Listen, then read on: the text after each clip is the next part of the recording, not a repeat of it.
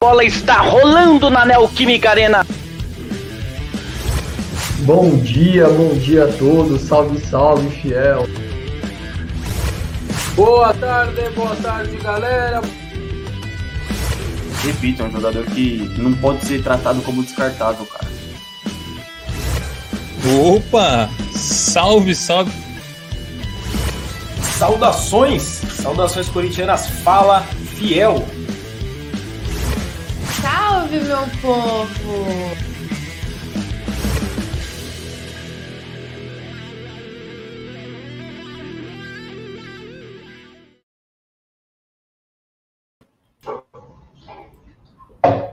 Saudações, saudações corintianas, fala fiel! Boa noite, redação Meu Timão na área. Com um pequeno atraso hoje, com a justificativa aí do Corinthians nas finais da Liga Nacional de Futsal. Sou o Lucas Faraldo, estou hoje com Tomás Rosolino e Júlia Raia. E aí, meu povo? E aí, gente, boa noite. Atrasou menos que o feminino, né? A Ju pode falar bem. Então, estamos bem, estamos bem. Boa noite aí, todo mundo. Falar bastante de Corinthians. Boa noite, boa noite, gente. Vamos para mais uma noite bastante agitada aí, tem muita coisa para a gente falar.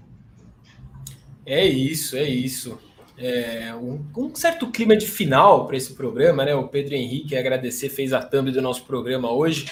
E não à toa tem esse negócio de final aí na thumb, vocês estão vendo. Porque eu diria que o Corinthians e São Paulo ele tem um certo clima de final, é, principalmente para o Corinthians, né? Que não sobrou mais nada nessa temporada, então acaba se apegando nessa questão do tabu. A gente vai falar muito do jogo, a provável escalação, né? Casares aí, quem sabe como titular. E é claro, o Corinthians está na final do Campeonato Paulista Feminino, mais uma final que o time do Arthur Elias chega, de novo eliminando o Palmeiras no mata-mata. A Liga Nacional de Futsal também, né? O Corinthians disputando o título pela primeira vez chegando na final desde 2016, quando ganhou.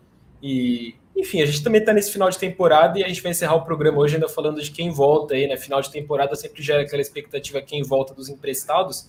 Tem uma apuração bem legal do Vessone é sobre isso. A gente vai explicar aqui com a situação do quarteto favorito aí do Mancini para 2021, certo? É, enquanto eu vou colocando aqui o giro de notícias na tela, Tomás, se você Oi. quiser já é, começar aí contando para a galera como foi o jogo do futsal que acabou de terminar e você teve a honra aí de relatar no meu timão.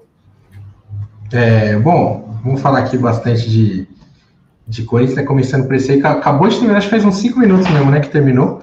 É, o jogo foi bem legal, assim, o jogo que o Corinthians foi, na minha, na minha visão, bem superior ao Joinville, é, conseguiu encaixar seu estilo de jogo, foi capaz de empurrar o Joinville para trás sempre que precisou. É, o esquema aí do que o Bier está propondo aí com dois pivôs, né, o Davis e mais um cara pesado, é, com o Igor, ou o Eder Lima, ou o Guilherme dando muito certo.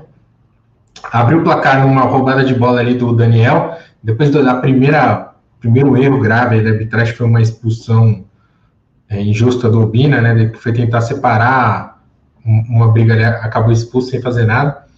É, abriu o placar com o Davis, um chute de canhota ali entre o goleiro e a trave. E aí foi um lance bizonho da, que a arbitragem arrumou.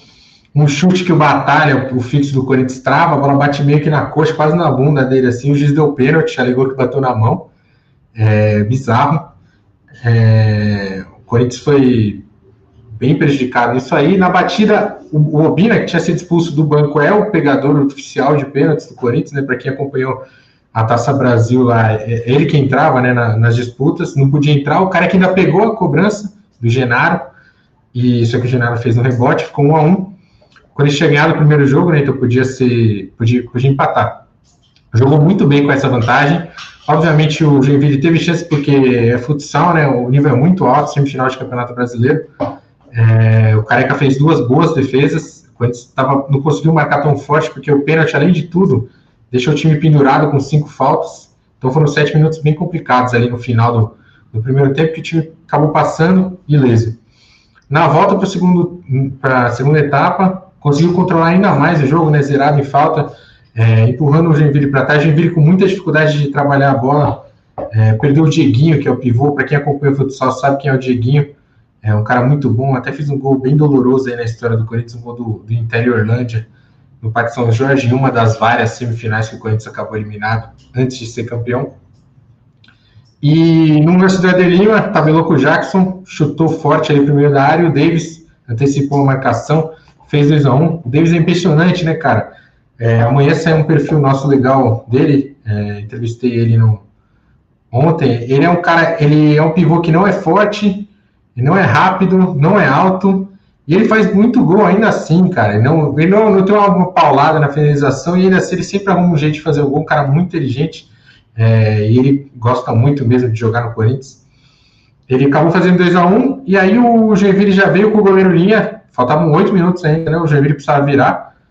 Manteve a posse de bola, mas a marcação do goleiro linha do Corinthians nessa reta final do ano está muito encaixada. Careca praticamente não fez defesa, é, não conseguiram desarrumar a marcação do Corinthians. O Corinthians chegou perto de fazer um gol com o Jackson, chutou uma bola na trave, a bola estava saindo, ele chutou de carrinho. E mais ou menos no último lance do jogo, o Davis fechou uma atuação épica. Ele que já tinha feito dois gols no Parque São Jorge na virada do Corinthians, deu um chapéu no goleiro, um chapéu meio torto, né? A bola foi para a lateral, tocou de canhota. 3 a 1 levou a bola do jogo para casa. Um cara super gente boa, gostou muito do Corinthians. Amanhã, quem tiver afim de ler, tem novidade, né? Tem, tem informação sobre a possível continuidade dele no Corinthians, o que ele pensa para o restante da carreira, e um perfilzinho aí do que, do, de quem é o camisa 10, pivô e capitão do, do Corinthians de novo numa final de Liga Nacional de Futsal, quatro anos depois do, do título de 2016. Que da hora. É, refaça a propaganda para a galera acessar o meu timão amanhã cedo e já dar uma olhada nesse perfil. E justamente, o Corinthians volta para as finais da Liga Nacional. E qual que é esse, esse cenário agora? São nesses dois próximos domingos, a exemplo do feminino, que a gente já vai falar na sequência. É, dia 13 e dia 20. É, dia 13 agora no Parque São Jorge, é, 6 horas da tarde. Dia 20 eu não sei a hora ainda, mas até o dia 20 a gente informa a hora para o pessoal saber. É, o Magnus é franco favorito da final. É um time. É, teve 18. Hã? Por quê? Quê? Explica para é, o, o Magnus teve 18 jogos, cara, no campeonato. Ele ganhou 16 e empatou 2. É, ele não perdeu, ele ganhou todos os jogos da primeira fase, estava no grupo do Corinthians. E no mata-mata empatou dois, dois fora de casa, ganhou três, os três em casa e ainda tinha, beliscou uma na, contra o Tubarão, fez 6 a 0 no Tubarão na semifinal. É um projeto montado pelo Falcão. O Falcão nunca monta projeto para perder, né? O cara que muito, muito, além de ele ser vai, talvez o melhor da história, ele sempre montava uma seleção para jogar do lado dele. Agora que ele parou de jogar, ele montou só uma seleção para jogar por ele ali dentro de campo. Tem vários caras da base do Corinthians, né? O Marcelo, o Leandro Lino, craque do time de 2016. É, é um time muito encaixado, vem totalmente descansado, né? O Corinthians está numa maratona aí de jogos, foram nos últimos 12 dias foram sete jogos, então você vê o time vai chegar bem cansado fisicamente. Hoje você viu que o Bier procurou rodar bastante ali o, o elenco para ter todo mundo com a perna fresca ali na hora de, de defender. Então é assim, o Corinthians é franco atirador, a gente tem que ser bem, bem realista nisso. Mas o Davis é um cara que sempre acreditou no time e ele acredita que esse jogo aí vai dar jogo. É, tá lá mais para perto a gente solta, mas só para prestigiar quem tá vendo. Ele falou: ó, primeiro jogo a gente tinha três treinos, ele tinha os dois meses de treino. E no segundo jogo, quando a gente estava indo para Sorocaba, teve um acidente, a gente teve que desembarcar direto na quadra, nem aqueceu e tal. Ele falou, sem tirar o mérito do Magnus, mas a gente não estava nas melhores condições, tem que ver essas vitórias aí, agora a gente está bem. Então, se o Davis, que desde o começo está falando que o Corinthians vai chegar, e eu não acreditava, né? É, Para quem acompanha o começo do futsal, foi muito ruim. É, ganhou dois jogos, os primeiros sete do, da, da Liga Futsal, e os dois contra o Brasília, que é um time que está começando aí, estava bem mal ajeitado. Mas está aí. É, segunda final da história, de novo contra o, contra o Magnus. E a gente até fez matéria disso, né? O Davis tem 11 finais e 11 títulos no Corinthians. Está indo para a 12 final. Vamos ver se ele mantém esse retrospecto aí 100%. Pô, muito legal, hein? E, e ah, é mal gostoso, porque a gente, como corintiano, acaba focando muito mais, é, quase sempre no, no, time principal masculino, e aí você vai vendo o decorrer da temporada e fala, bom, acabou o ano, né? Só 2021, aí fica aquele clima de desânimo, e você pega agora um dezembro aí cheio de finais, e finais importantes do futsal e também do nosso queridíssimo e cada vez mais campeão Corinthians feminino. Só da Timão, o Corinthians empatou com o Palmeiras hoje, né? Foi até um pouquinho mais complicado do que a gente estava imaginando, talvez. É, mas se classificou, confirmou a vaga nas finais do Paulistão Feminino. Eu sei que a Júlia estava trabalhando na cobertura desse jogo. Queria que você contasse para a galera como foi a partida, Ju. E aí depois, é, ao longo do programa, a gente vai ter um bloco para aprofundar a discussão sobre o feminino. Ih, você tá muda, Ju. Ih, faroldou, Ju. Olha aí. Todo... É, imitei o farol, É, imitei o farol. Ah, meu Deus. Não, é, como foi no domingo, o Corinthians começou a partida bastante pressionado, né? O Palmeiras chegou com uma marcação bastante firme para o jogo de hoje e conseguiu sair na frente do placar, né? Um jogo que era bastante disputado no primeiro tempo, o Palmeiras abriu o placar ali no final da, da primeira etapa e foi aí que o jogo começou a ficar mais pegado. É, o Corinthians precisou faz, fazer alterações, né? O Arthur Elias precisou mexer no time para o Corinthians conseguir é, balançar as redes e acho que entrar de vez para o jogo, né? É, quando as meninas conseguiram virar, é, o Palmeiras acabou empatando, então eu acho que foi, foi bem mais difícil do que a gente esperava, acho que até do que as corintianas esperavam mesmo. Mas com o empate a gente passou para a final e estamos na briga de mais um título aí, oitava final do Corinthians feminino. E vamos ver no que vai dar. O jogo também vai ser no domingo, né? A gente vai falar mais para frente, mas a final também vai ser no domingo, não tem horário confirmado ainda. É torcer para não ser no mesmo horário do, do majestoso do masculino, porque senão isso vai acontecer de novo, vai ser mais um grande problema aí para o Corinthians. Mas, mas é isso, Corinthians em mais uma final.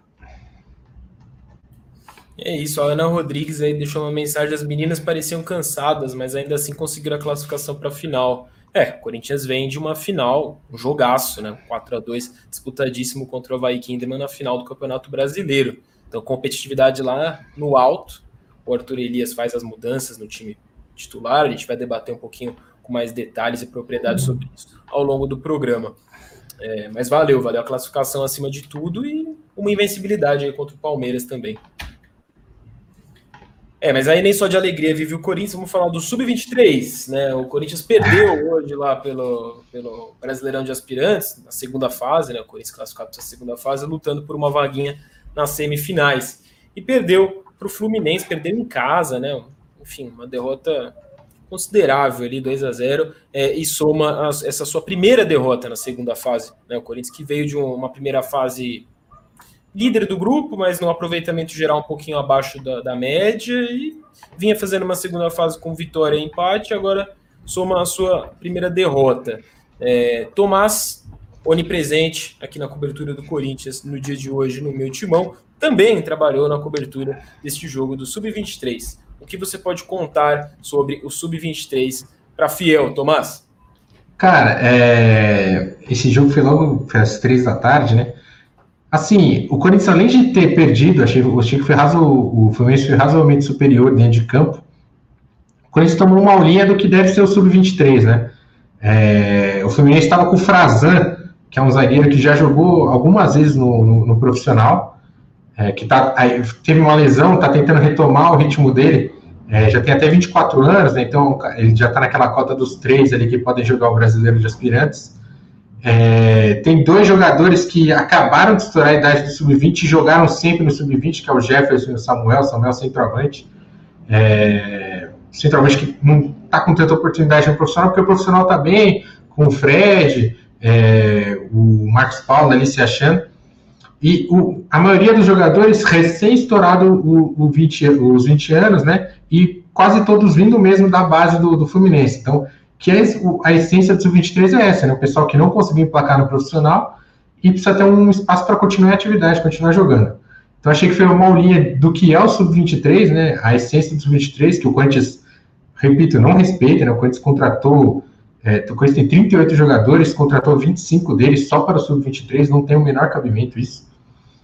E você pegando assim dentro de campo, um time muito mais entrosado do Fluminense também. Ainda que a base do Corinthians seja semelhante a que classificou, mas sempre tem uma mudança ou outra. Hoje jogou com o Adriel e o Arne ali na frente da zaga, uma zaga já com três zagueiros, né? Raras vezes o Corinthians usa dois volantes nessa formação de três zagueiros. É, hoje foi uma dessas vezes. O, o Daniel Penha foi muito bem marcado, Daniel Penha que o Faraldo gosta bastante, acho, acho que é um destaque. Eu acho que precisa aparecer mais, assim, é, espero um pouco mais dele. O Anthony, que para mim é o melhor jogador desse sub-23, é, também não conseguiu jogar. E o Corinthians é, acabou ficando presa fácil ali na marcação, ficava com a posse de bola, rodava, rodava, mas não conseguiu criar chances, até que no começo do segundo tempo, você estava vendo também, né, Farol?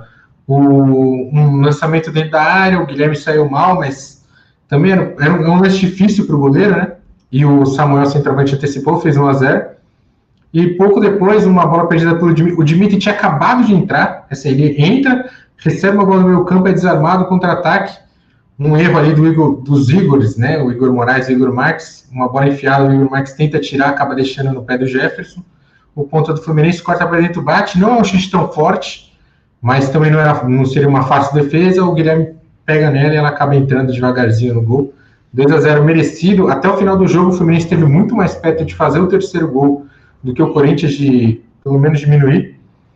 Mas o cenário acabou não ficando tão ruim, porque o Juventude, no jogo no mesmo horário, estava ganhando o Red Bull Bragantino, né, que tinha perdido os dois primeiros, acabou tomando a virada, cara. Tomou o gol 52 no segundo tempo, até o gol 2 a 1 E assim o Corinthians ficou na segunda posição.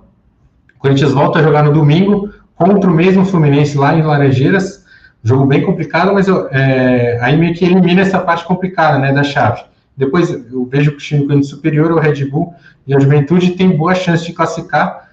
É, essa derrota do Juventude já ajudou bastante. Vamos ver se consegue pelo menos um empate lá no Rio de Janeiro no domingo, para ir em boa condição para as duas rodadas finais. O pessoal acha que o meu timão não, não gosta do Sub-23, mas na real só a gente acompanha e é dos poucos que torce realmente né, para dar certo. Né? Se eles soubessem a, conversa lá, lá no, no, nosso chat, lá, o pessoal, ah, esse cara é bom, esse cara vai ser aproveitado, enfim.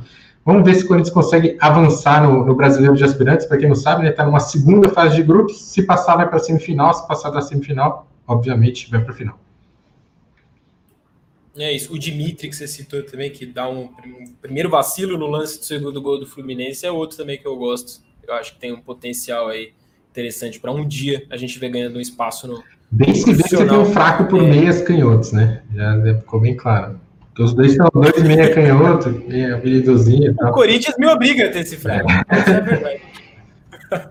e nesse mesmo jogo, é, falando de base do Corinthians aí, teve uma presença ilustre no, no Parque São Jorge. Convido novamente aí o Tomás, que já estava de olho nisso antes do Cassini, do Matheus Cassini, entrar em campo. Ele entra no finalzinho do jogo, ainda antes, quando ele estava no banco de reservas, o Tomás já estava de olho, já estava é, escrevendo cara. sobre. Fala aí, Tomás. É, o Cassini, ele. Acho que o pessoal conhece, né? É o, foi destaque da Copinha 2015. Para mim, o melhor jogador da, daquela edição, ainda que não, se, não fosse melhor tecnicamente, gente tinha o Marcial, o Michael que tomou posição, o Arana, e ele saiu do Corinthians reclamando de não ter chance, né? É, foi vendido para o Palermo por um milhão de euros, um milhão e meio de euros na, na época. É, hoje seria uma bela grana, né? No, naquela ocasião foi 3,5 milhões de reais. E tá na reserva do Fluminense, entrou aos 43 segundo tempo, só mal pegou na bola é, tá um pouco fora de forma, né? A gente vê pela, por essa imagem aí. Não tá mais tão bonito, né? Ele era mais bonito quando ele jogava no, no Corinthians, quando ele tava na base. É, deu uma, o tempo não fez bem para ele aí, tá com 24 é, anos. É verdade. O tempo é o excesso de viagem, né? é. né? Cada hora lugar aí nos anos, E eu até tava comentando a primeira vez que ele voltou para o Parque São Jorge, né? Desde que ele saiu em 2015. Porque ele enfrentou o Corinthians pela Ponte Preta em 2017, mas estava no profissional. É um jogo que empatou 1 a 1 gol do Léo Santos no Paulista, não sei se o pessoal vai lembrar. E agora voltou aí, é um caso aí de cara que não foi bem Ele próprio fala, né? Não foi bem orientado quando subia ali, acho que meio que o sucesso inicial subiu na cabeça, e enfim, sei lá, se eu tivesse uma chance de ganhar um milhão de euros e morar na Europa com 18 anos, talvez eu fosse seduzido também, não vou, não vou culpar o moleque, né? Acho que às vezes o pessoal não, não pensa bem nisso. E acabou dando errado, é, voltou aí, está tentando um recomeço no, na carreira de jogador profissional. É isso, tá no Sub-23 e, cara, o que ele já rodou realmente pelo, pelo, pela Europa, aqui mesmo no, no estado de São Paulo, já jogou Santos, no Santos, né? é. no Santos mesmo, Sub-23 também, enfim. É, é, um jogador que pelo carinho que a gente, como corintiano, acaba criando para os jogadores que, que são formados na base, né? A gente torce para que se reencontre aí, que realmente tinha talento. O pessoal nos comentários aqui, uns ficou com um tom um pouco mais ácido na pergunta, outros, como o Rony, aí só fazendo uma perguntinha mais simples, perguntando sobre o Diogo Vitor, né? A galera perguntando se ele emagreceu, se, se já estreou, se vai estrear. É, o UOL deu recentemente uma informação de que só nesse tempo aí da assinatura de contrato dele até agora, então questão de semanas, ele já perdeu aí 11 quilos, teria perdido 11 quilos. Então, fisicamente ele tá, né, começando a, a, a, entrar em forma, assim, ficar na média ali do time e tem se destacado no, no, dia a dia ali dos treinos, que a imprensa não tem acesso, mas essa apuração do áudio que ele tem se destacado tecnicamente, o, o Diogo Vitor. E as informações que a gente já tinha na ocasião da contratação era justamente essa, né, de que a passagem dele pelo Santos, inclusive o, o Marcos Soares, que a gente já entrevistou aqui, ex-treinador da base do Corinthians, trabalhou com ele lá no Santos e comentou com a gente que o cara é acima da média mesmo, que ele jogava de bola lá no Santos, na base do Santos, é o diferencial. O problema é o extracampo dele.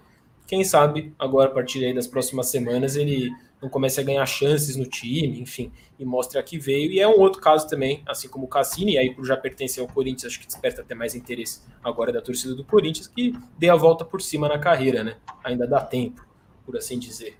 O, o, uhum. Paulo, o Paulo Emlotti aí nos comentários tá. É, é, dele que a gente tá falando, o Paulo. O Paulo tá meio na bronca com o Diogo Vitor aí, por causa da, daquela treta, né? O primeiro dia dele de contrato com o Corinthians, ele respondeu uma torcedora nas redes sociais, xingando a torcedora, porque a torcedora xingou, chamou ele de gordo, falou alguma coisa assim. A torcedora nem, nem foi tão mal educada. Foi bem delicado. Nossa, ele. muito, né? Enfim. É, o pessoal tá Tá meio Mas enfim, é, é, é, tipo o caso né, do cara que acelerou muito o processo, né? Luiz Fabiani, nosso grande amante da, das categorias de base, sempre fala isso. Acelerou muito o processo, o Cassini tentou, não tinha futebol para jogar no profissional aos 18 anos. Talvez tivesse um pouquinho mais de tempo de preparação na base, conseguisse jogar, não foi possível. E tá aí tentando, tomara que consiga, né, retomar a carreira no, no futebol. É isso. Vou colocar na tela então aqui já a nossa deixa para o próximo assunto, que é a gloriosa escalação, do, a provável escalação do Corinthians para enfrentar o São Paulo. É, as novidades aí que vocês podem ter reparado em relação às prováveis escalações que a gente vinha resenhando aqui com vocês, é, elas são decorrentes da informação do, do Flávio Ortega, da ESPN, que teve acesso aí a, a, a, um time que treinou como possível time titular do Corinthians. Então, segue sendo uma provável escalação, não é confirmada pelo Corinthians, pelo Mancini, não é oficial, mas já é uma provável escalação com alguma, apura, com alguma apuração. Né? E aí os destaques ficam pelo Bruno Mendes na defesa, muita gente esperando o Gemerson, o Cantígio ali, é, realmente ganhou essa vaga de segundo volante, mesmo num jogo contra o São Paulo. A galera poderia imaginar uma dupla Gabriel Xavier para dar um pouquinho mais de segurança ali na defesa. E o Casares, né? O Casares volta a ser titular do Corinthians depois de todo esse período de recuperação dele e justamente na vaga do Luan, que vinha de uma sequência interessante. É, cantando essa escalação, antes de pedir a opinião já da Ju e do Tomás, Cássio, Fagner, Bruno Mendes, Gil, Fábio Santos, Gabriel, Cantijo, Ramiro, Casares, Otero e Matheus Davó no ataque. São várias mudanças, na verdade, né? Dava para a gente ir citando uma a uma. O, o Jô, que eu acho que até que era possível que mesmo se ele não fosse suspenso, ele já tivesse a vaga ameaçada, porque não vem jogando bem. É, não sei se o, se o Mancini faria isso de toda forma. Enfim, o Otério, que para muita gente tinha que sair, é, é, um dos poucos que fica no time, que está mantido aí. O Ramiro volta, Pitão vai para o banco. Qual a opinião de vocês, começando aí pela Ju? O Faraldo, eu acho que, começando pela zaga, então, é, a estreia do Gemerson, a gente não tem certeza se vai acontecer ou não, né? E eu acho que não tem necessidade de apressar tanto essa estreia. A gente vem falando isso desde quando ele chegou, é, o Bruno Mendes e até o Marlon, assim, se revezando, tem dado conta do recado, né? Então eu acho que, que você não precisa botar um jogador para jogar no sacrifício, se é que vai ser assim. Eu acho que dá para Dá para ele amadurecer um pouco mais essa ideia de titularidade do Gemerson para depois colocar ele em campo. É, no meio de campo ali, eu acho que a ideia do Cantígio, é, ele vai ser sempre discutido, né? Acho que ele nunca vai ser uma certeza, principalmente quando a gente tiver o Vitão aqui entre a gente. É, eu acho que. eu acho que. É, eu não sei, eu, eu, acho que eu gostaria de ver uma, um meio-campo um pouco mais, é, mais defensivo, talvez com Gabriel e Xavier mesmo, mas eu não acho que seja é um grande erro você colocar o Cantígio. Eu acho que para a proposta do Mancini, justamente colocando com o Casares titular, eu acho que faz sentido. Se a gente for pensar que o Mancini vai, vai tentar repetir o que ele fez contra o Internacional, né? Buscar um jogo é, corrido, uma bola lançada mais longa. É, e aí eu acho que faz sentido a entrada do Casares no, no, lugar do Luan, por mais que o Luan tivesse também essa sequência. É, acho que boa é uma palavra forte porque tem sido, mas um pouco melhor do que o que ele vinha apresentando, né? E aí o Davó como titular, eu acho que não tem muito o que falar, é o que tinha que ser, mesmo o João não pode jogar. É, mas é, gosto, gosto de ver o Davó titular, por, por mais incrível que pareça, né? A gente falar isso hoje em dia, acho que gosto de ver o Davó como titular aí, acho que dá uma cara diferente para o Corinthians. E acho que ele vai ser um, uma peça importante para esse jogo contra o São Paulo aí. Certo, você, você lembrou aí o jogo contra o Inter, é, esse meio de meio para frente é a mesma formação, né? Se se confirmar, vai ser a mesmíssima escalação do meio para frente, com diferença da dupla de volantes. Foi Xavier e Ederson e o Bruno Mendes no lugar que naquele jogo foi ocupado pelo Marlon. É, você imagina, Tomás, o Corinthians com uma atuação similar? E aí, se for, pô, você antecipou que o Corinthians ia vencer, então eu já até te pergunto o que vai acontecer esse Corinthians e São Paulo aí, meu cara. Cara, é, eu, eu, concordo com a análise da Ju. É, o Cantilho não, não, é, não é nem de longe uma unanimidade. Para mim também não. Acho que o Corinthians precisa de um jogador que dispute mais, que tenha mais pegada ali no meio campo. Mas ele é capaz de fazer isso se ele se dedicar um pouquinho mais na, na marcação, né? É, eu só discordo do Davó, cara. Até entendo ele ser rápido e, e dar uma opção diferente, mas eu iria com o Luan ali de falso 9, cara, aproveitando para rodar. O Luan jogou muito bem contra o Grêmio nessa função. E nem era um falso 9, né? Ele era um falso 7, né? Porque tinha oito jogadores de linha em campo. E ele segurou muito bem a bola no contra-ataque. É, eu vejo uma similaridade entre o time do São Paulo e o time do Grêmio, ainda que é, tenham propostas um pouco diferentes de construção. Eu, eu acho que são times em que a, a marcação ela pode ser muito facilmente quebrada é, com condutores de bola, né? Como o Corinthians tem no Fagner, no Fábio Santos, é, teria no Camacho, no Luan, é, jogadores que conseguem ter o primeiro drible, o campo abre muito, cara. O campo, assim como aconteceu no Grêmio, né? Quando Corinthians com dois a menos teve mais chance de fazer gol do que o adversário. É, o campo do São Paulo abre muito se o primeiro, se o duelo individual é perdido, né? A cobertura dificilmente vai estar em cima. É um time que joga com uma linha bem alta, então eu apostaria em condutores de bola nesse jogo. É, acho que o Corinthians teria uma boa chance de fazer de ter sucesso se, se apostasse no Luan e o Casares ali para pifar um, um, o Otero, o Ramiro do lado. Talvez eu questionaria a presença do Otero na ponta esquerda, eu que gosto dele, mas acho que uma opção mais veloz pode ser, poderia ser útil. Pode o próprio Jonathan Cafu, é, o Davó, que seja, pode jogar na, na ponta. Acho que essa eu, eu, eu não deixaria o longe fora desse, desse, desse time, não, cara.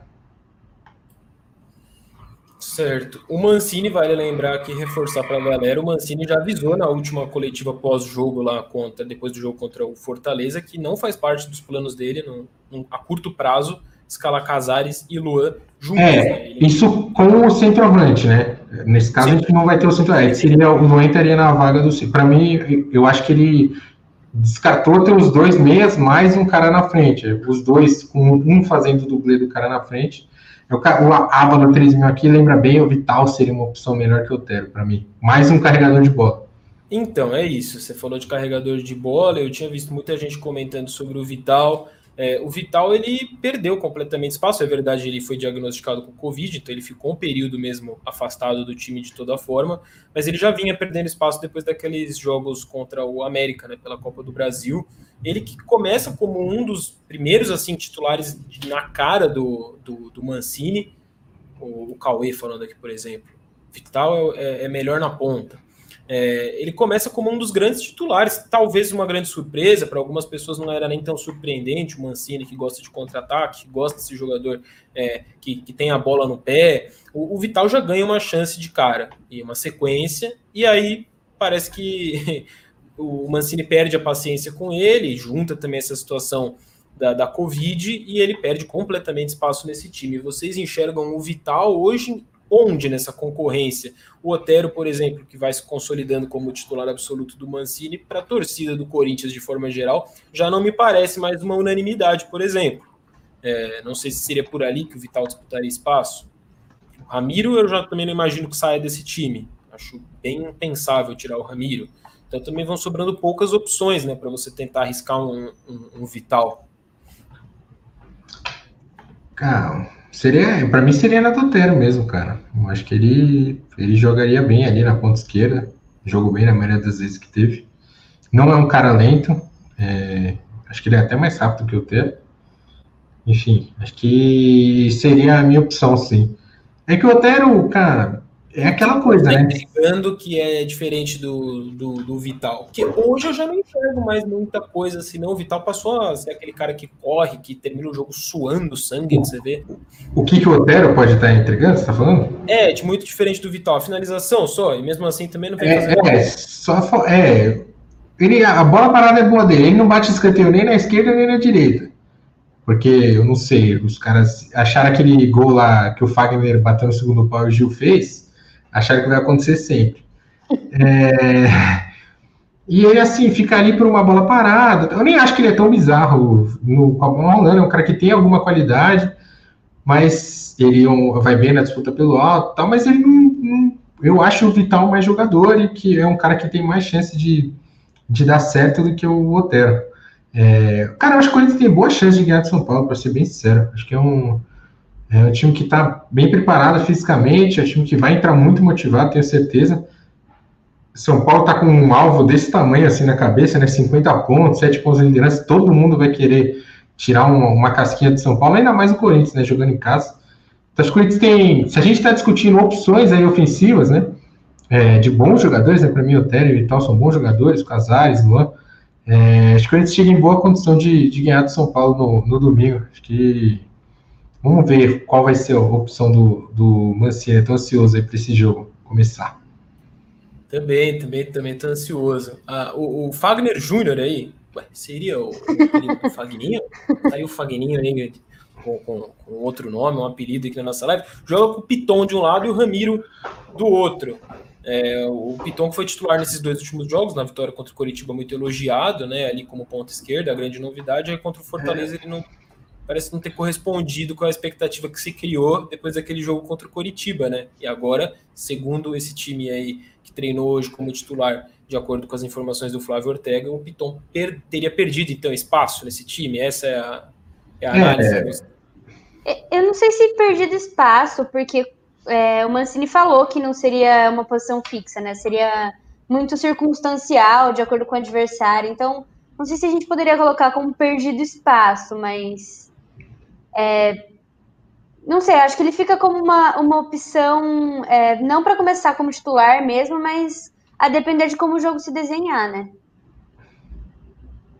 É, eu acho que ele, o Piton na segunda linha faz muito sentido você ter um centroavante, né? Que é como, é, como era o caso do Jô, né? Que jogou os dois jogos que ele atuou ali. É, porque ele é um cara que ele vai para o fundo, né? Não, não, não tende a ir para o meio. E o Corinthians não tem outro cara canhoto ali para jogar. Tem o Gabriel Pereira, mas que é outra, outra característica, né? Um meia de, armador, de armação. Então, faria sentido se tivesse o Jô. Sem o Jô, acho que não, não, não, funciona tanto. Talvez, né, se o Bozelli for relacionado e entrar como opção ali no segundo tempo, para uma outra, tentar um outro encaixe de jogo, pode ser que o Piton apareça na, na segunda linha. No, no entendimento de vocês, temos gente perguntando aqui sobre o Arauz. o Arauz no lugar do Otero. Muita gente, né? Deixa eu ver, deve ter uma pessoa. Tem. O Arauz sempre querendo colocar o Arauz na. Tem uma pessoa falaria sobre ele. Esse comentário me interrompeu, na verdade, mas eu bati o olho ali. Mas. Não, tinha um outro falando do, do, do Arauz no lugar do Casares também. Enfim, é, eu acho difícil por ele não estava vindo, né? Não tem espaço, não tem sequência, aí do nada contra o São Paulo vai jogar. É, e é um pouquinho justamente em cima disso que eu queria falar. O, o Corinthians, para esse jogo, não, ele não teria, acima de tudo, e talvez o Mancini esteja fazendo isso, talvez não, é, queria ouvir a opinião de vocês. É, não é o caso de você explorar os jogadores mais experientes, com mais tempo de casa, e experiente às vezes não é nem de é, do, do, cara ser muito velho, mas do cara ter muito tempo de Corinthians e, consequentemente, muito tempo de majestosos, como um Cássio, por exemplo, que não perdeu um majestoso desde que, desde que chegou ao Corinthians. Então é, é uma situação absurda, extrema, né, no melhor sentido possível. Não dá para você ter isso nas outras 10 posições do campo. Mas me parece que esse jogo contra o São Paulo ele tem um caráter muito especial comparado a todos os majestosos dos últimos anos. A gente vê isso pelo recorte do tabu na arena. E, e o Corinthians talvez precise disso. Eu fico pensando, eu estava pensando aqui, é, mais do que você ir muito bem tecnicamente, todo mundo, mais do que o Mancini acertar a tática como acertou contra o Internacional, eu acho que esse jogo é aquele típico jogo, sem querer ficar no, no clichê, que é um clássico que tem realmente algo a mais em campo e esse algo a mais pelo lado do Corinthians, né, que acho que está devendo taticamente, tecnicamente, fisicamente, e até e talvez principalmente psicologicamente em comparação ao São Paulo, eu acho que esse entendimento do que é um Corinthians e São Paulo talvez possa fazer a diferença, né? Então, por exemplo, o Gabriel, para mim, nesse time, ele não teria condições de sair, porque ele é um cara que representa muito bem isso. O Ramiro, aí nomes como Fagner, Cássio, Gil, o Fábio Santos talvez seja um grande reforço nesse sentido, né? Pensando que a coisa de um mês atrás, um mês e meio atrás, a gente não tinha Fábio Santos. Então, é um jogador que hoje eu acho que é importantíssimo para um clássico como esse, né? Qual a opinião de vocês nesse aspecto, assim, que vai um pouquinho além do, do das quatro linhas, né? Acho que esse conhecimento de causa aí para um majestoso que se desenha tão especial, que a gente vai ficando tão ansioso. É só você ver nos comentários e a gente mesmo aqui falando disso, pô, semana toda. Ô, Faraldinho, eu acho que assim, é, é um pouco complicado, né? Eu acho que tirando esses nomes que você falou, é, não tem muito para onde o Corinthians ir atrás de jogadores que tenham muito mais conhecimento e majestoso. Então, tipo, por exemplo, pegando é, a dupla de volantes, você falou Gabriel, também acho que nesse, nesse sentido ele não, não teria como sair. Mas aí quem que seria a dupla dele? Tipo, você vai pensar em alguém que está há mais tempo no Corinthians, em teoria jogou mais majestoso do Camacho? Aí talvez ele não tenha necessariamente a qualidade para estar tá em campo. Entende? Às vezes o tipo de informação não bate. Eu acho que é meio isso. Eu acho que dali para frente, é, nos lugares de Cantijo, Casares, Otério e Matheus da Vó, não tem muito mais do que você correr é, buscando jogadores que tenham mais majestosos. Você não diria que nomes como Xavier e Rony, para citar dois moleques que subiram da base recentemente, já com um nível um pouquinho acima do que a gente está acostumado a ver quando o jogador sobe da base. Pelo entendimento, pelo tempo que eles têm de Corinthians, o Rony principalmente, a vida toda de base de Corinthians, e o Xavier por ser corintiano de infância e por claramente ter esse espírito corintiano e uma identificação. Não seriam nomes nesse sentido que eu estou falando. Aí, tecnicamente, é uma outra discussão e talvez o Cantillo leve vantagem acima de tudo nesse sentido. Mas não seriam nomes mais interessantes para você ter em campo, é, no, é. no, jogo, especificamente nesse jogo?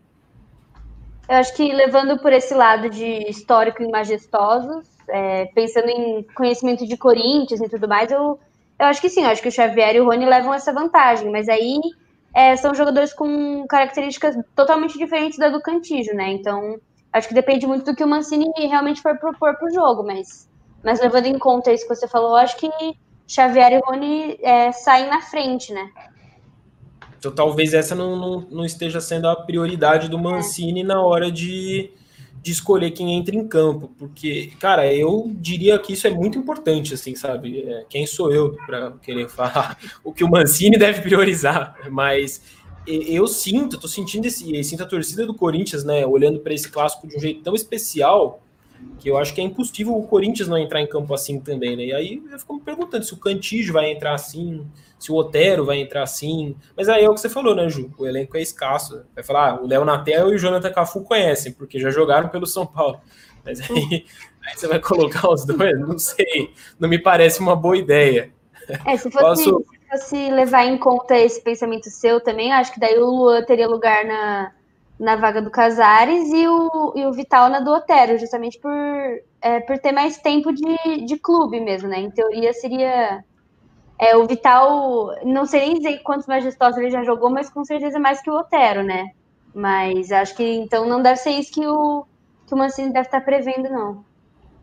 É, que aí talvez o Otero e o Casares, não, não sei se o Tomás é, também concorda, eles têm um. Eles não têm isso de vivência de Corinthians, mas eles são claramente jogadores que eles incorporam muito fácil assim, esse espírito aguerrido quando precisa, quando eles querem, por assim dizer. Isso é até meio problemático, porque é. o jogador sempre entrar assim, né? Mas é, é, só você pegar pô, os clássicos Atlético e Cruzeiro lá em Minas, era outro nível as atuações deles, e eles são esses claros jogadores que em jogos importantes crescem, né?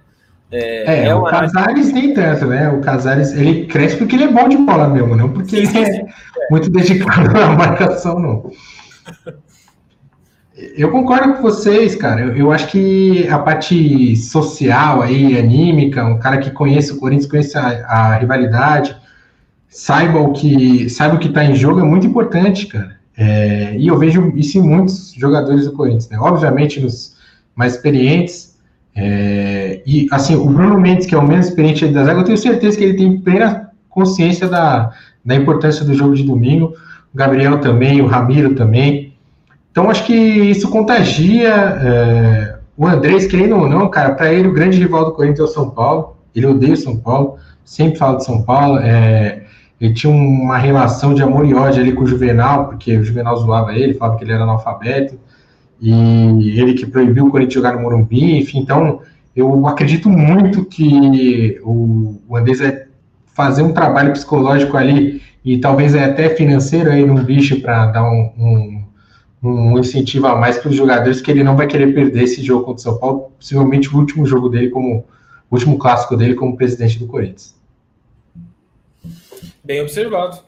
Corinthians começa a temporada de 2000, quer dizer, é ainda a temporada de 2020, mas começa o ano de 2021 justamente enfrentando o Palmeiras dia 6, se eu não me engano. Então esse contra o São Paulo é mesmo o último clássico. Vocês entendem, eu tinha colocado alguns comentários na tela do Rony, por exemplo, lembrando a saída do Mancini lá do São Paulo, que é uma coisa recente, não parece, mas é uma coisa recente, coisa de um pouquinho mais de um ano atrás, porque foi justamente o que antecedeu ou marcou a chegada ali do Diniz no São Paulo. Esse é, é, o tipo de cenário que motiva, aí nesse caso, o Mancini, ele poderia levar isso para os jogadores do Corinthians, ou aí a única vantagem que você poderia apontar é o Mancini conhecer o elenco do São Paulo, que é um elenco que praticamente não mudou desde que o. Quer dizer, não mudou, perdeu muitas peças, subiram algumas, mas de forma geral a base é, é muito a mesma ali de quando o Diniz chega, no máximo ele vai dispensando alguns jogadores, mas o ponto é o Mancini conhece o que está ali do outro lado, né? Inclusive, alguns dos garotos que hoje são titulares foi o, o Mancini, um dos responsáveis ali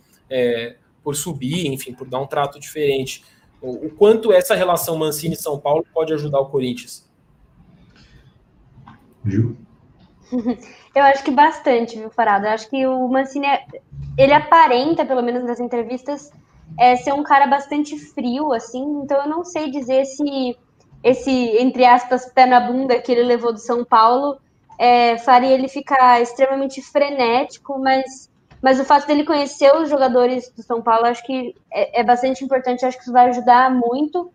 E, e a gente consegue ver é, a cada partida que passa que os jogadores é, absorvem bastante o que o Mancini fala, né? O que o Mancini tenta passar. Então eu acho que é, esse conhecimento do adversário e, e talvez até esse pequeno sentimento de eu não diria raiva, mas de, poxa, eu quero provar que eu sou bom ou algo do tipo. É, eu acho que talvez o Mancini consiga passar assim, para os jogadores e que já somado ao que cada um deles tem é, de história em majestoso, né? Eu acho que tem tem tudo para ser um jogo bastante quente, sim. Eu concordo, cara. É, eu acho que o Mancini ele tem sempre se mostrado, né, desde quando ele enfrentava o Corinthians, agora no Corinthians, ele é um cara que, desculpa, ele acerta o time muito para o jogo específico, né? Ele encaixa muito é, estilos de jogo contra adversários específicos. Peraí. Pronto. Ele... o Pingo até assustou aqui. Ele, ele fez isso contra o Inter, fez isso contra o Grêmio, fez isso contra o Atlético Mineiro.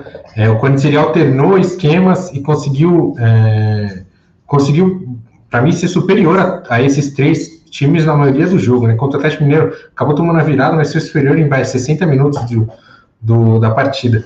Ele, então, imagino muito isso no domingo. Ele vai botar um time para competir muito e deve estar tá todo mapeado o time de São Paulo. Acho que ele deve estar tá entregando dia a dia um, um relatório para os jogadores do que eles vão ter que fazer dentro de campo.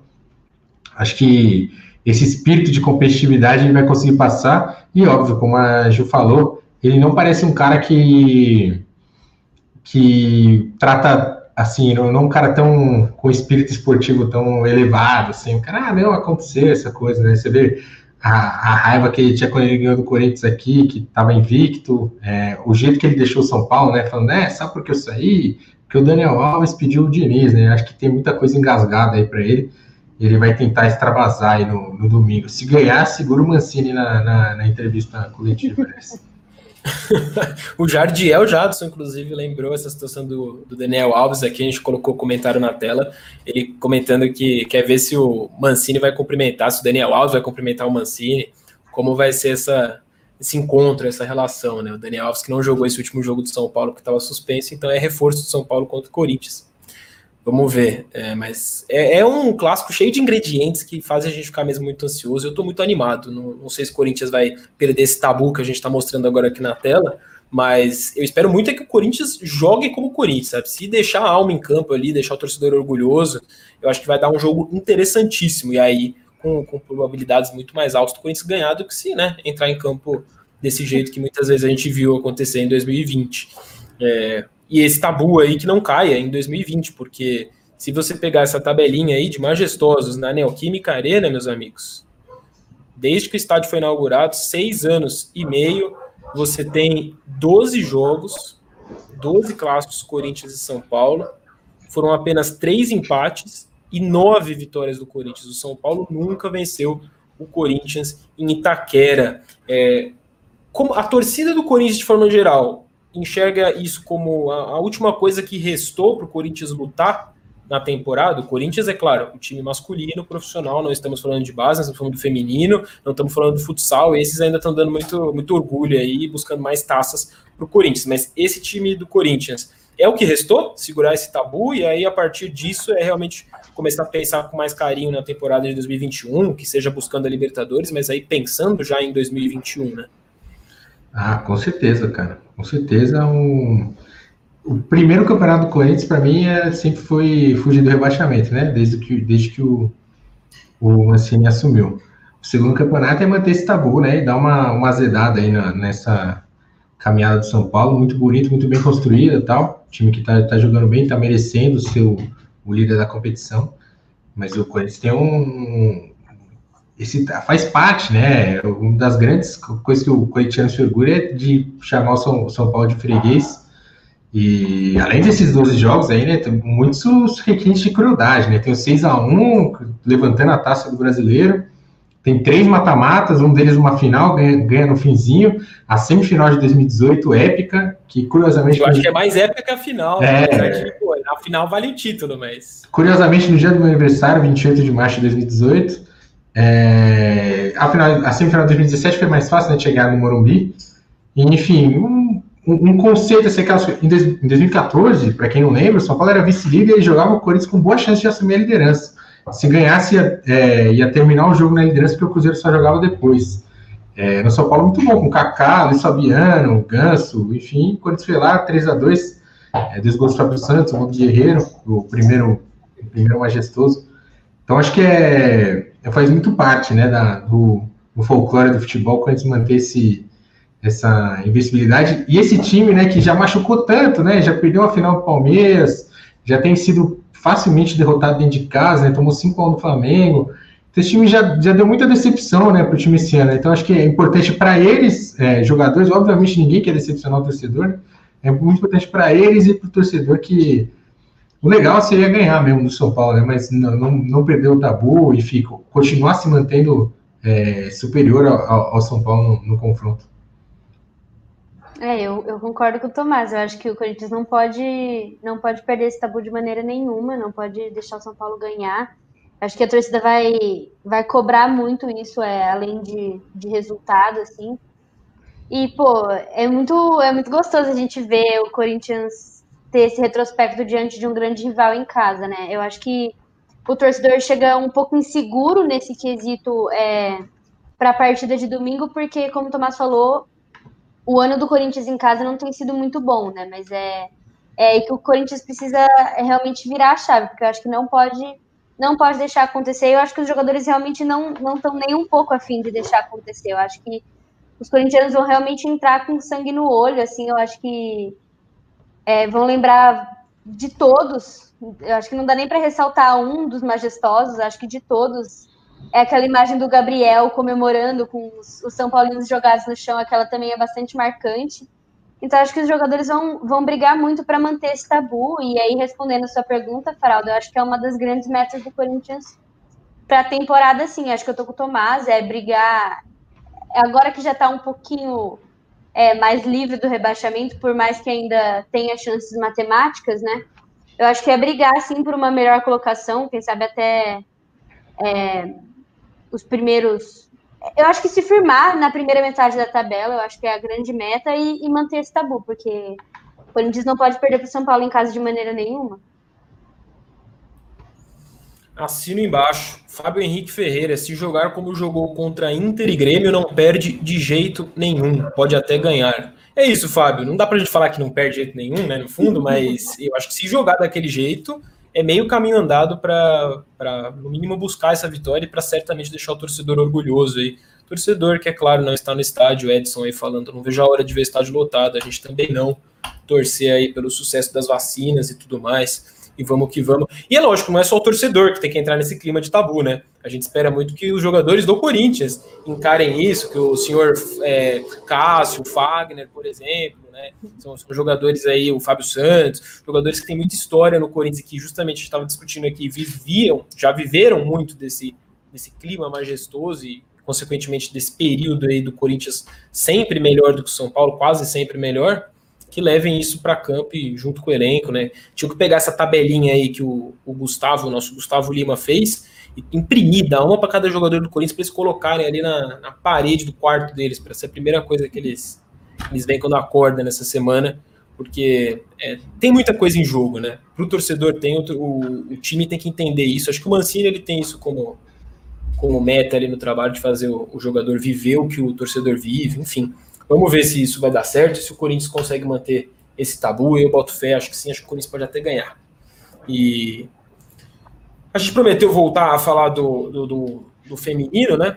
Corinthians, como a Ju bem informou para vocês, empatou com o Palmeiras, eliminou o Palmeiras mais uma vez de um mata-mata e chega a outra final, dessa vez final do Paulista. E vai pegar a Ferroviária, né? Nesses dois próximos domingos.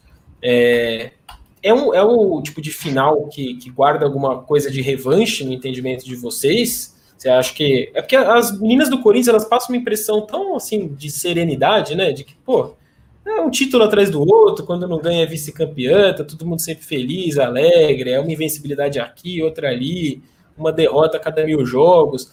Há espaço para esse clima de revanche, de pensar, pô, a Ferroviária foi, o time que embaçou com a gente na final do, do brasileiro do ano passado, né? mesmo sem ganhar da gente, mas ganhando os pênaltis. E aí o Corinthians fica com o vice. Há espaço para esse clima de revanche né, no time feminino, começando aí pela Ju? Eu acho que tem esse espaço sim, Farado, tanto para a gente como torcida, quanto para as jogadoras, né? Eu acho, achei legal que você começou falando exatamente sobre isso. E aí eu consigo pegar o gancho na entrevista da Érica, que ela deu hoje no final do jogo, e ela falou uma coisa bastante semelhante com o que você falou agora, que elas escutam muito é, das outras pessoas assim, ah, mas vocês já ganharam muito, ah, mas vocês já estão na semifinal, ah, tira o pé um pouco do acelerador. Ela falou que não, que esse não é nenhum, nem de perto o objetivo delas, que elas pretendem é, lutar por todos os jogos, ganhar tudo que elas puderem. Então eu acho que, que elas chegam bem, bem firmes sim para essa disputa de final e, e, com esse gostinho de vingança assim que você falou, porque é, o que aconteceu no ano passado no brasileiro, eu acho que ainda machuca bastante, eu acho que para a gente e para elas também. É, com certeza, tem, ter vencido o brasileiro no domingo é, tirou talvez até mais de 50% desse peso que elas carregam, dessa, Eu acho que dá para tratar até como frustração, porque a gente viu ano passado quem estava lá na Fazendinha é, conseguiu ver isso de perto, os jogadores ficaram realmente muito, muito sentidos, porque a campanha que o Corinthians fez no Brasileiro do ano passado foi um negócio é, impecável e deixar o título escapar daquela maneira é, doeu bastante nelas também, não só na gente torcedor. Então acho que tem esse gostinho de vingança, assim, o Corinthians, é, como as meninas, como a Erika falou, a Crivellari também falou no final do jogo, é, brigam sim por tudo que elas, que elas têm, em nome do Corinthians, em nome da modalidade, porque a gente sabe que o, que o futebol feminino, é, todos os times lutam muito pela modalidade é, no geral, né, acima de cada clube. Então, eu acho que tem sim essa, essa, esse gostinho de vingança. E eu acho que o Corinthians vai, vai brigar com todas as forças por esse título, sim. Eu concordo com a Ju. Não tem nem muito como discordar. Acho que hoje foi um pouco chocante a, o quão equilibrado foi o jogo, né? É, virou é. e logo depois tomou 2 a 2 Teve gente lá na redação achando que ia ser eliminado.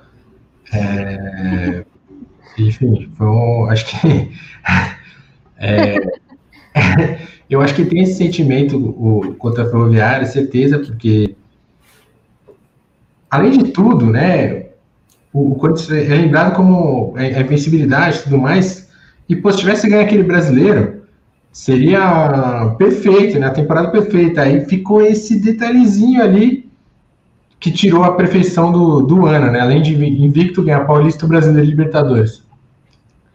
E como você mandou, o Corinthians tem 17 jogos com a Ferroviária, nunca perdeu e ainda assim foi vice-campeão. Então eu imagino que é, tá engasgado para elas lá. E acho até, nesse sentido, acho até um pouco importante, porque quando o time ganha tudo tão constantemente, é difícil você se manter motivada, né? A ganhar de novo, continuar ganhando é, continuar se provando. Então elas tendem alguma coisa a se provar, né? Que é ganhar a Ferroviária numa final que elas não conseguiram no ano passado. É isso, desde a reativação do Corinthians, ainda nos tempos de Corinthians Audax, então de 2016 para cá, o, foram 13 vitórias do Corinthians contra a Ferroviária, quatro empates e só.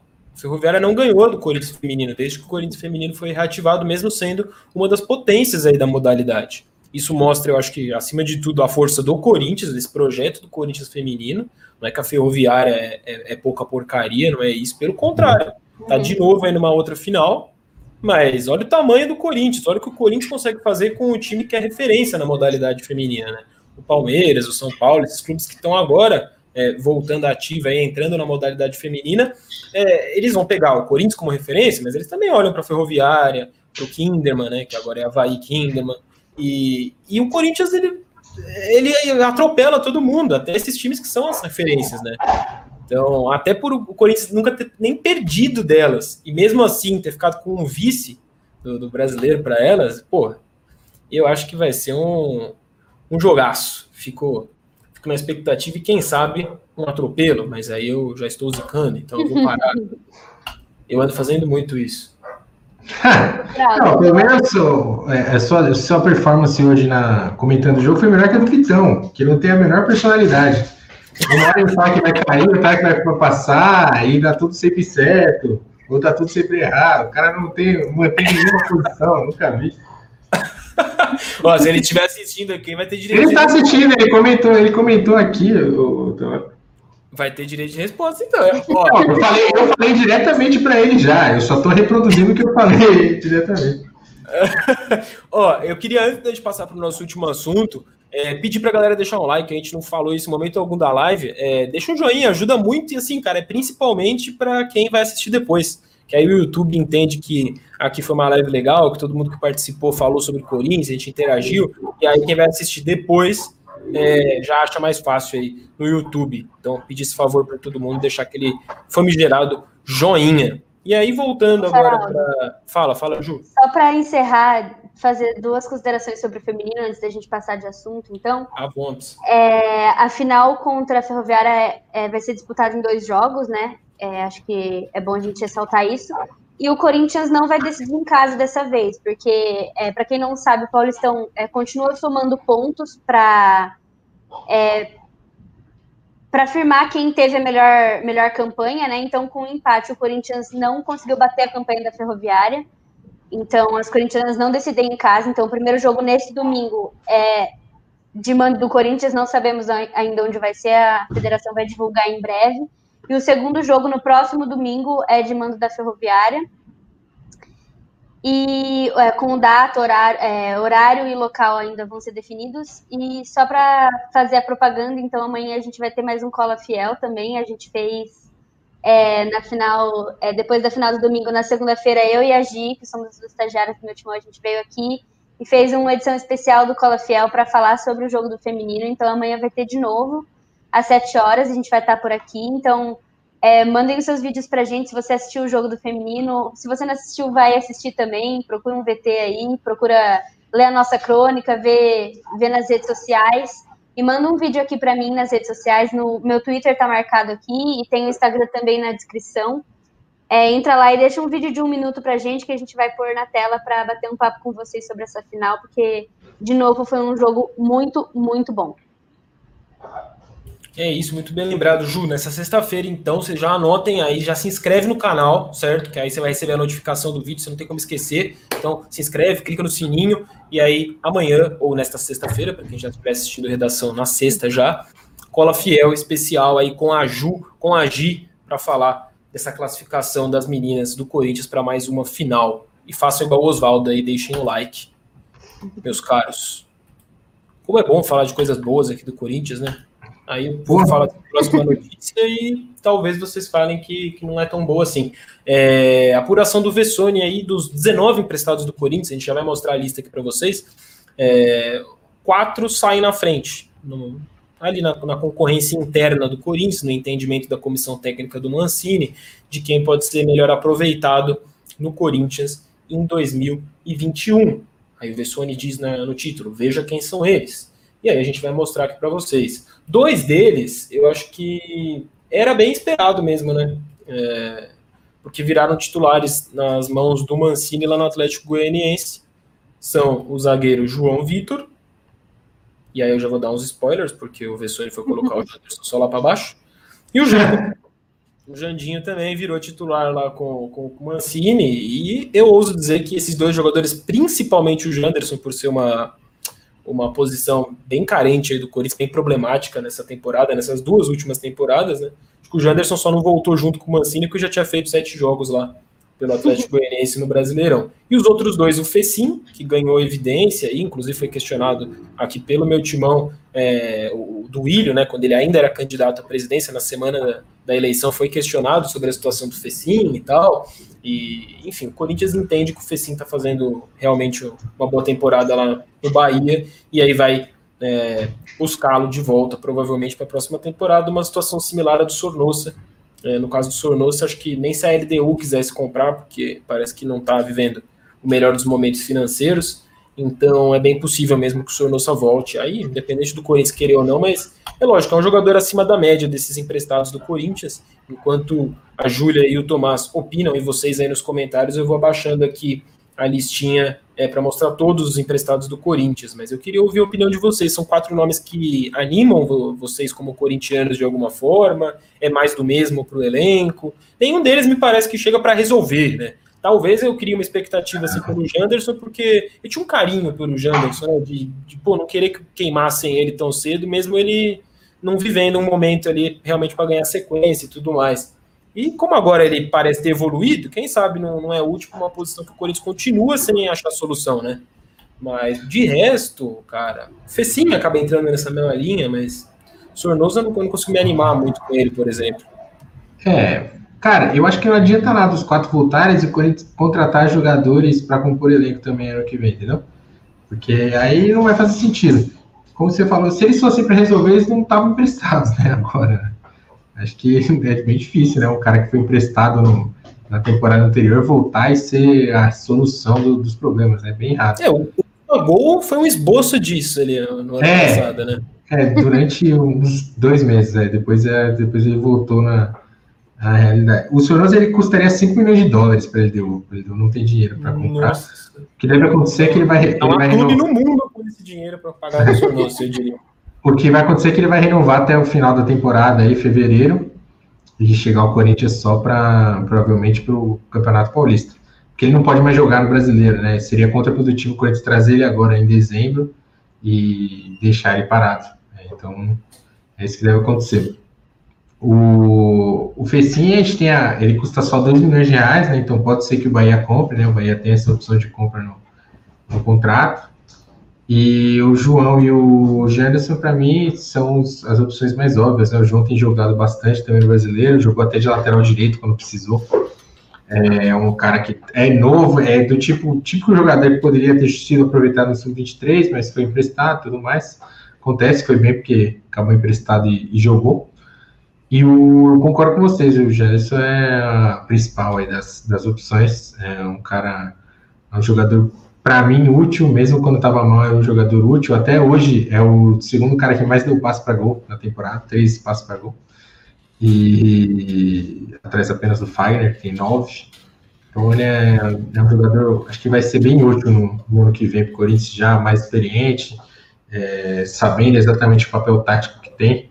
E jogou com o Mancini, né? O Mancini conhece bem o jogador. É, eu acho que a dupla do Atlético Goianiense realmente é a que mais vai ter a oferecer para o Corinthians aí nessa volta. E eu acho que mais ainda o Janderson, né? Eu acho que o tipo de empréstimo do Janderson é realmente o tipo de empréstimo que a gente cobra da diretoria do Corinthians, né? Eu acho que ele foi para lá realmente para para amadurecer, que era o que todo mundo cobrava muito dele, né? Que ele era é, tinha tomado de decisão erradas e coisas assim. Então eu acho que é, ele evoluiu bastante nesse empréstimo. Acho que é o tipo de coisa que o Corinthians realmente. Foi o tipo de empréstimo que o Corinthians realmente ganhou. É, acho que o Janderson volta para.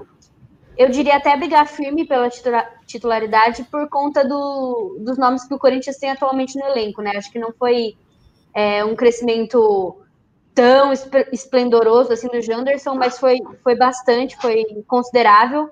E levando em conta os nomes que o Corinthians tem aqui, eu acho que o Janderson chega até bastante à frente. Então, acho que ele pode brigar firme aí. E aí, o João Vitor também, outro empréstimo muito bom. Ele é, acho que talvez evoluiu menos que o Janderson, mas ganhou mais minutos em campo, provavelmente. Então, é, eu acho que ele chega como uma opção muito boa aí para a zaga, já que a gente tem. É, o Marlon acho que não deve seguir nos planos da diretoria por muito tempo, mas o Danilo Avelar está voltando, né? É bom a gente lembrar também. Está voltando assim, volta para a próxima temporada. Então, acho que o João Vitor é um nome que chega para agregar bastante. O Sornosa eu também é, não vejo com tanto espaço, assim, acho que não sei, pode tirar, pode tirar vantagem de alguns jogadores, mas não necessariamente acho que brigar pela titularidade.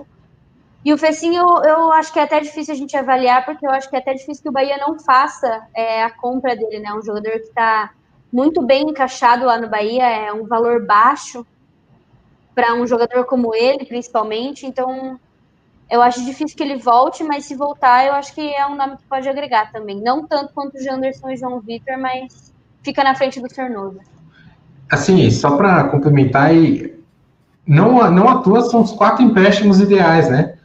É, todo mundo jogando em time de Série A, o Sono saiu para jogar num time grande do país dele, que joga Libertadores, que poderia ter acontecido já com o Arauz, com o Bruno Mendes. É, então, acho que junto a esse, só o Marquinhos, né, que foi emprestado para o esporte, o contrato está para acabar.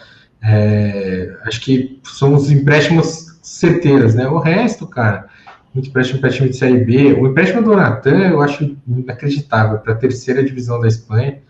Então, é, não à toa os caras que foram emprestados num esquema que faz sentido são os caras que devem ser aproveitados no ano que vem. destacamos aqui. Opa, que aí tem o comentário do Thiago aqui na frente, então antes eu vou até respondê-lo.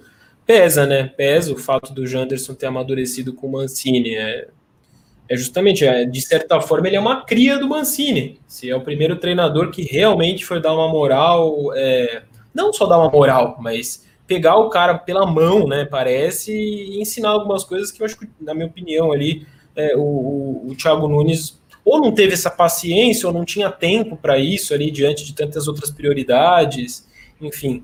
E o Mancini não, o Mancini enxergou no Janderson uma possível solução.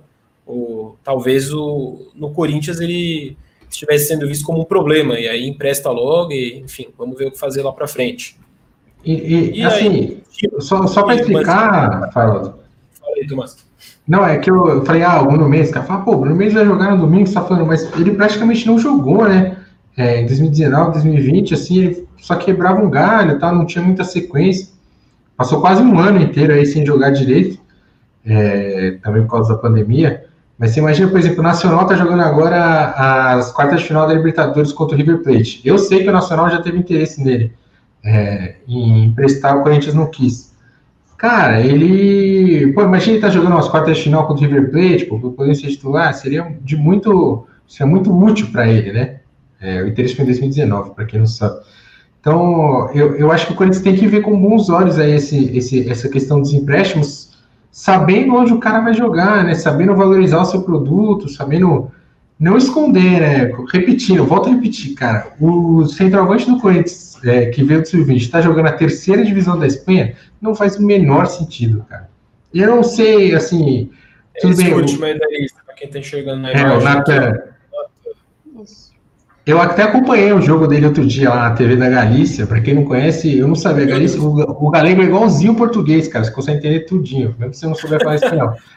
É, assim, eu não conhecia o Racing Clube de Ferrol, que é onde ele joga, e eu não conheço 99% dos adversários. Eu conheço um, que é o Deportivo La Coruña, que infelizmente está na terceira divisão lá na Espanha. É um time grande, que foi campeão quando a gente, era, quando a gente era moleque.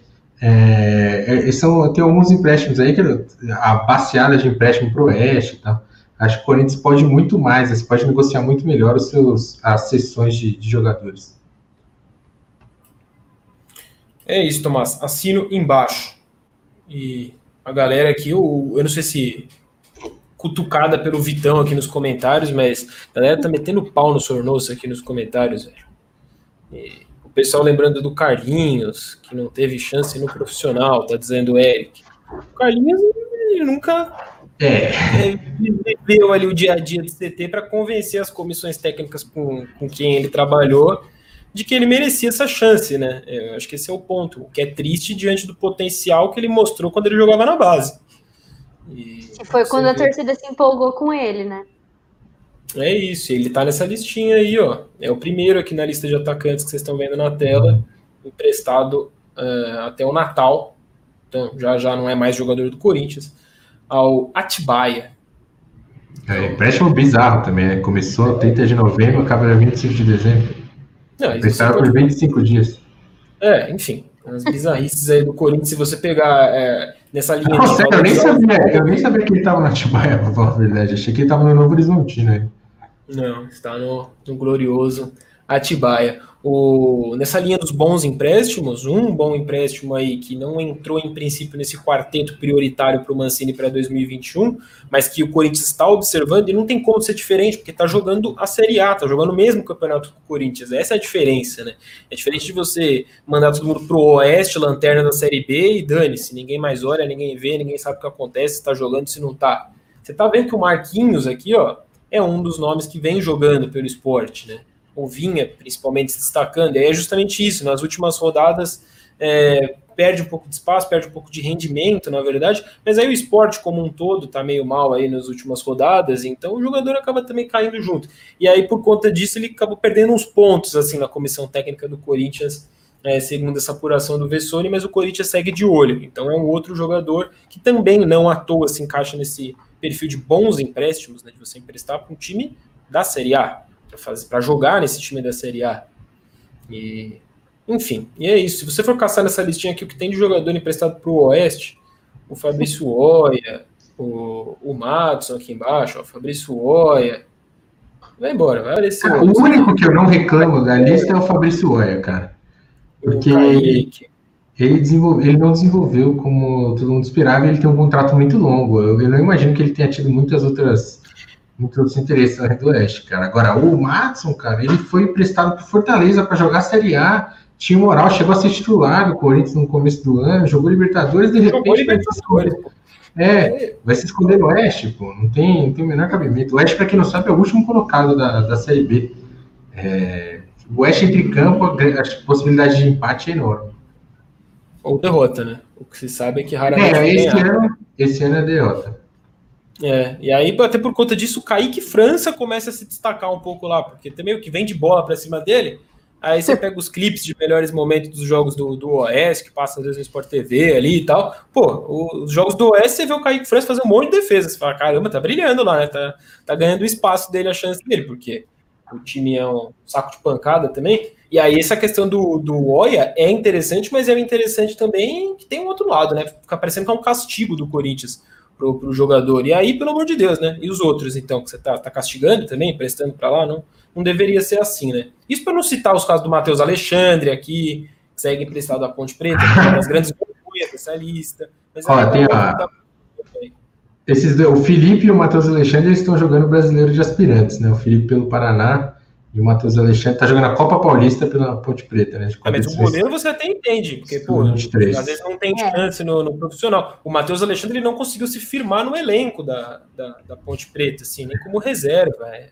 Mas assim, o Felipe, se fosse para ele jogar brasileiro de aspirantes, ele vai estar aqui, né? Não no Paraná. Eu acho, pelo menos, né? Não no Paraná. Joga- Jogando pelo Corinthians. É, devia ter, pra mim, devia estar jogando pelo Corinthians, né? Não pelo Paraná. Mas, enfim, é só uma, uma visão. Justo. Tem um moleque de 14 anos treinando no, no Corinthians profissional, pô. Tem o Felipe Longo, né? Que seja ótimo, excelente, não, mas é um goleiro de 14 anos. Não dá, cara, pro goleiro de 14 anos ficar treinando no profissional. É, vai pro planejamento aí do clube, mas é no mínimo estranho. É no mínimo estranho. O Marci... Eu tô vendo essa lista, o Marciel, velho, ainda é jogador do Corinthians até dezembro. Vocês lembram do Marcial? É que aí, se a gente for lendo essa lista nome por nome, dá pra gente abrir uma cerveja aqui e ficar uma hora de live só resenhando, porque cada situação. O próprio Richard lá do Atlético Paranaense também é outro jogador que É, o o, o Corinthians Corinthians, pagou pra contratá-lo, pelo amor de Deus, velho. ó. o um, ano e meio o empréstimo do Richard pro Atlético Paranaense. O Guilherme foi emprestado por dois anos pro Atlético Paranaense. Eu nunca vi um jogador ser emprestado por dois anos, cara. É, é assim, então compra, né? Já quer ficar com o cara dois anos, compra, né? Não vai emprestar, né? Enfim, eu não entendo. Tem umas coisas que Ainda bem que foram muito simpáticos com o Corinthians na ocasião da contratação do Thiago Nunes, ali, muito educados naquela nota do presidente. Então tá, tá tudo bem. Aí se justifica, É. né? Ser bonzinho com eles. Ah, meu Deus. Mas é isso então, meus queridos. Agradecer muito aí todo mundo pelo programa de hoje e até mudar aqui, a gente finalizar. Né?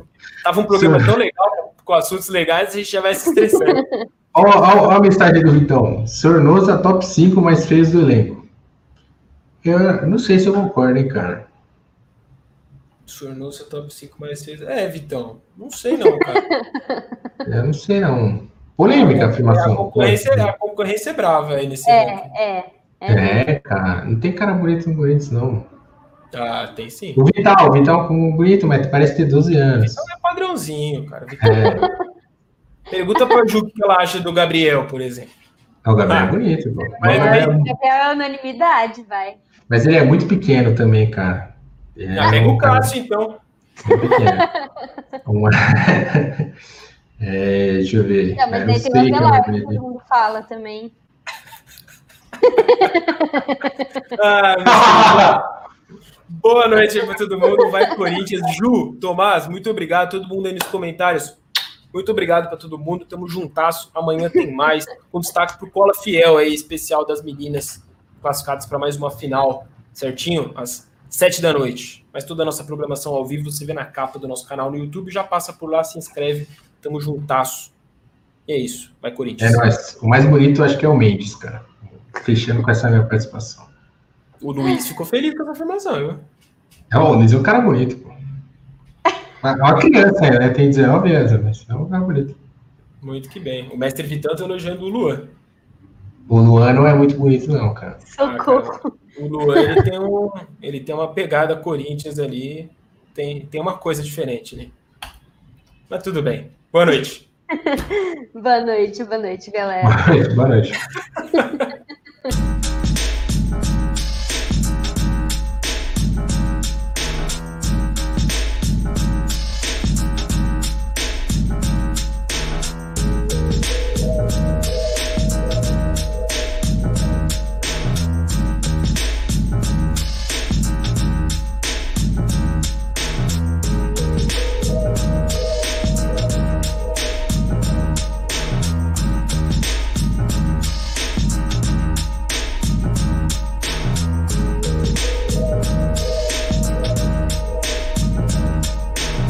mandar um salve aí pro Maurício Savarésimo. Tamo junto. É nóis.